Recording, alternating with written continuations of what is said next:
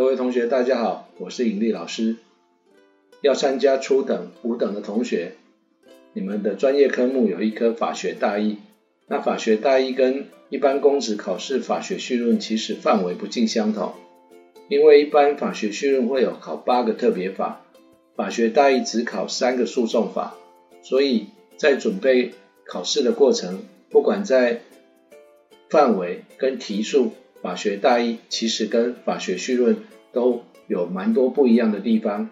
尤其是法学大义是专业科目，所以它有五十题选择题。我们这个影音课程就是要协助同学来面对这个五等初等考试有关法学大义考题的部分要如何处理。所以接下来我们针对一百一十二年的初等考试的题目来帮同学做一个解析。一百一十二年除了初等以外，还会有铁路左级、司法五等跟地方公人员特考五等的考试。当然还有一些特考，包括身障的特考跟原住民特考会有考五等考试。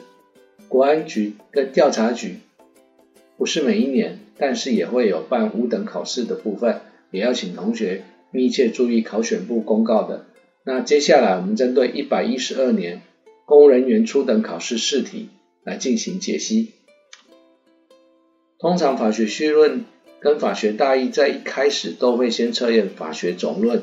那法学总论的部分，在法学大义原则上会测验十题左右，原则上是八到十题。那主要考的是法律的概念、渊源、法系、法律的适用、修正废止、中央法规标准法、地方制度法、法律的适用解释，最后是法律的责任。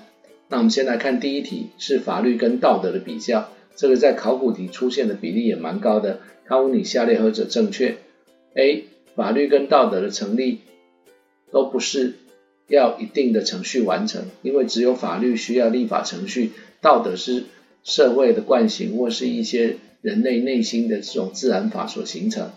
同样的 B 选项也错误。因为只有法律的强制力是基于国家公权力做后盾，道德没有强制力，所以答案是 C。法律跟道德都是个人行为规范跟评价标准。那 D 选项，法律跟道德在我国法系中，只有法律是成文法规范，道德是不成文法的规范。所以下面的解析是老师帮同学做的整理啊，里面提到法律跟道德都是个人行为规范跟评价标准，只有法律在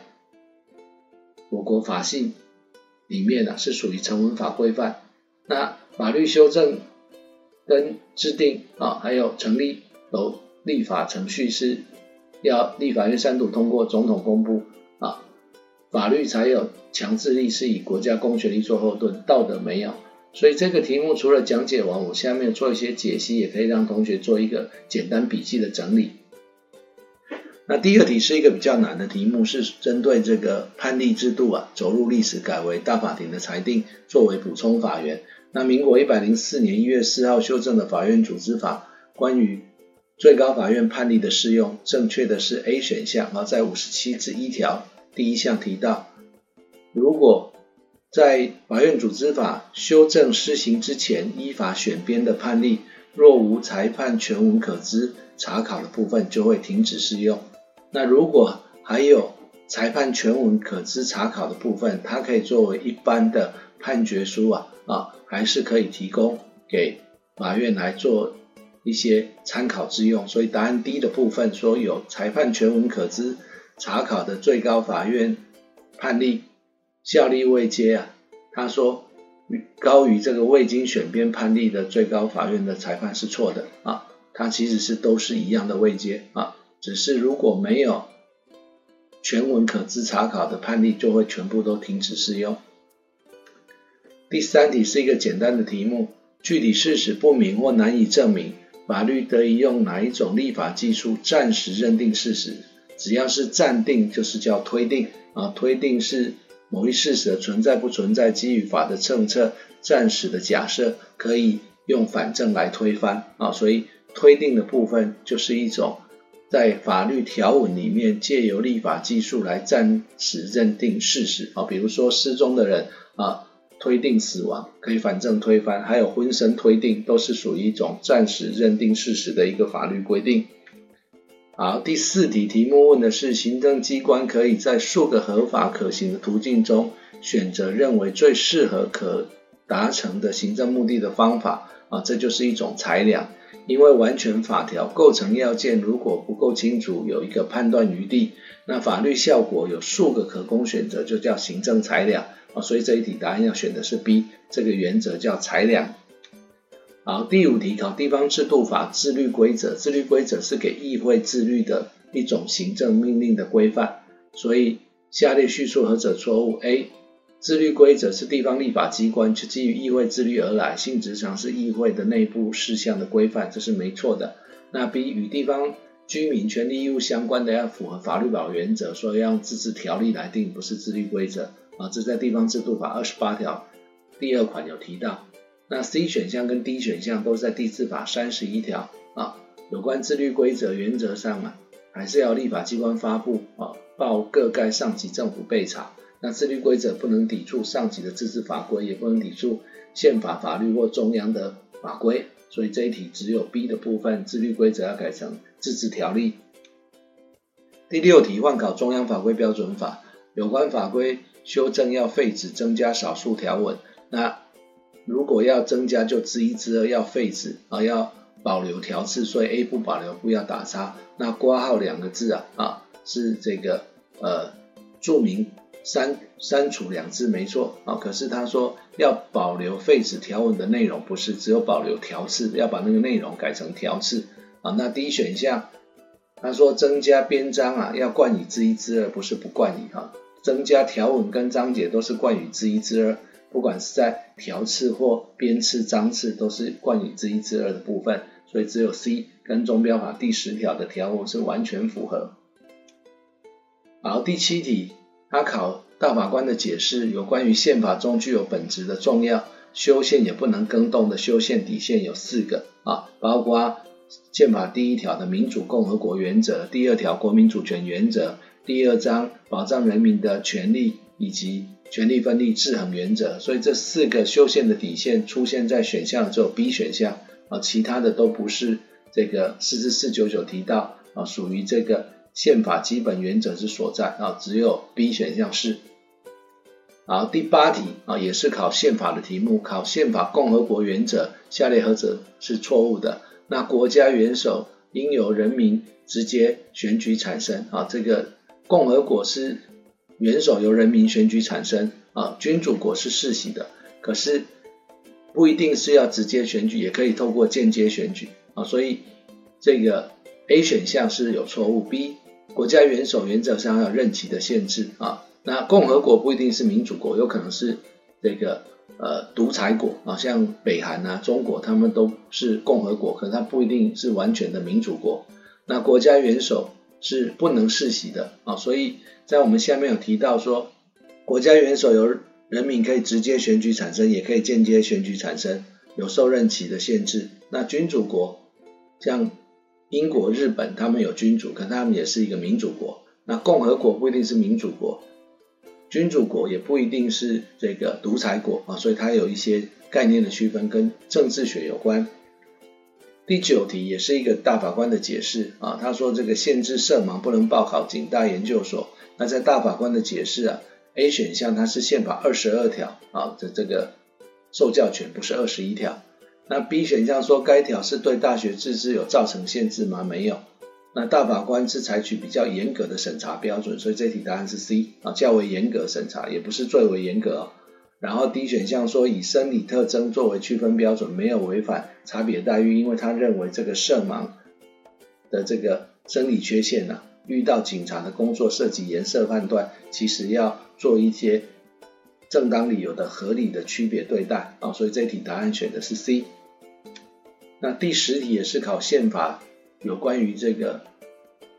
政府组织的规定。他说总统制的叙述何者是错误的？那 A 选项国总统跟国会要分别由独立的民意基础，所以像美国总统跟美国国会议员都是人民直接选举啊。那如果是内阁制的国家，是人民选出议员，然后再组成内阁。那 B 总统对国会有一个法案的否决权，就赋予否决权，那这是属于总统制的特征，这都是正确的。C，国会对内阁没有质询的权利啊，因为国会主要是针对这个总统啊来进行监督。那 D 选项，内阁成员不会兼具国会议员，那是内阁制国家的特征。好像在美国啊，或是像在台湾，这个部长啊，各部位的首长啊，都不能是这个立法委员兼任，立法委员也不能兼任官吏啊。所以这题答案错的是 D 选项，因为那是内阁制的特征。十一题有关民主的叙述何者是错误的？A. 公民投票是国民主权的展现，可是它还是在宪法之下，因为宪法是万法之母，位阶最高，公民投票。纵使是直接民权，也是要在宪法的规范之下，所以 A 就产生错误。那 B 在民主社会中，保护少数跟多数决是不可分离的啊，所以这个违宪审查也有一个保护少数的制度设计。那民主政治的预设之一，就是要主流民意随时代跟环境改变。所以我们选举是普通平等、直接无记名啊。那普通选举是这个不分男女、宗教、种族、阶级、党派，任何人在选举的时候都有选举权，平等选举才是票票等值，一人一票啊，所以这一题只有 A 选项有错误，其他 B、C、D 都是正确的。十二题考宪法跟行政法都有的法律保留原则，那它的内涵 A 选项说行政行为或一切行政活动均不得抵触法律啊，不能跟法律相抵触，这是属于法律优位原则，不是法律保留原则。啊，法律保留原则是 B 选项，宪法要求特定事项，主要是重要性事项，由立法机关以法律加以规定。C 选项说何种事项要法律直接规范或委由命令来规范呢？这个要视对象、内容、法益本身跟所受限制轻重而有所所差别啊，这叫这个授权明确性啊啊，必须要看事件是否重要，重要事项还是法律规定。那相对次要事项可以授权命令来补充。第一选项有组织法的授权不等于有作用法的授权，也就是说，纵使组织法规定这个机关可以有哪一些编制员额，也不并不代表它就有哪些这个执掌跟它的行政作用啊是在组织法有授权的。所以那个第一选项也对哦，也是法律保留原则的内涵，只有 A 是法律优位原则的内涵。好，十三题。有关联邦国跟单一国的选择，下列何者是错误的？那我们台湾是属于单一国，那中央跟地方政治政府是水平分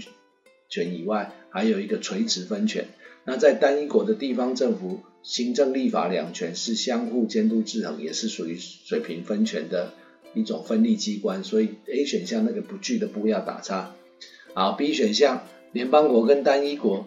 在国家统治权上，权力分配是不太一样的啊。那像美国啊、俄罗斯啊、德国才是属于联邦国，世界各国大部分都是属于单一国啊。C 选项说联邦国的成员有州或邦，有独立的司法系统啊、税制啊，他们各自不同的法律制度都是被允许的啊。那最后联邦国的成员州或邦享有宪法保障的自主权啊，所以只有 A 的部分，单一国的地方政府仍然具有水平权力分立的机关。好，第十四题就是考行政法里面有关行政执行法啊，行政执行要以适当方式为之，不得欲达成执行目的之必要。看到必要就是比例原则啊，所以答案是 D 选项。那同学可以看得出来，在法学大一的考试啊，一百一十二年的这个初等考试，它在宪法上考了很多宪政跟政治体制或政治理论有关的考题，好像考单一国、联邦国，啊，考这个民主国等等。那接下来他考的行政法都在考原理原则，是每一年比较重要的一个考点。啊，现在考的是比例原则，刚刚也考了一题法律保留原则。接下来我们来看第十五题，啊，交通监理机关要求要换行车执照之前，要把所积欠的违规罚款缴清，啊，所这就涉及到不当廉洁禁止原则。在民国九十年，最高行政法院就做了一个裁判要旨，说，因为行政机关手段跟目的之间要有一定的关联性，如果欠缺这个关联性，就会有违背的不当连结禁止原则。所以换行照跟缴罚款两件事情，实质上没有关联性，不能相互连结。如果要求缴清罚款才能换行照，就会违反不当连结禁止原则。答案是 C。好，下一题也是原理原则。同学们发现，行政法在法学大一的考试，其实重点都在一些原理原则的测验，它可能是考内涵，可能是考实例的这个概念啊，让你去理解。十六题说，行政机关要求裁量判断标准要一致，用行政规则来定班裁量基准。那裁量基准的目的，当然就是要平等原则里面的行政自我拘束，所以答案要选 A 啊，这个是。平等原则也可以选，行政自我拘束原则也可以选。然后十七题四至七零九提到说，都市更新要践行的正当法律程序原则哪一个不是啊？那包括要分别送达所有的土地所有权人啊，要分别送达，要公开举行听证，要有言辞意见陈述跟辩论，然后要斟酌全部听证记录，采取采纳不采纳理由都要。做成核定，这些都是七零九里面提到的。可是第一，他说在举办听证的前提之下，利害关系人事实陈述意见跟知悉相关资讯的机会是不可以省略的，可以省略是错的，所以错在最后 D 选项即可省略之那几个内容是错误的。好，那我们下面附了四至七零九的内涵，也给同学来参考。啊，其中在第第二段的部分有提到说，那个利害关系人的权益啊，啊，还是要保障。那最后有一段说要分别送达啊，都是要求要符合正当行政程序。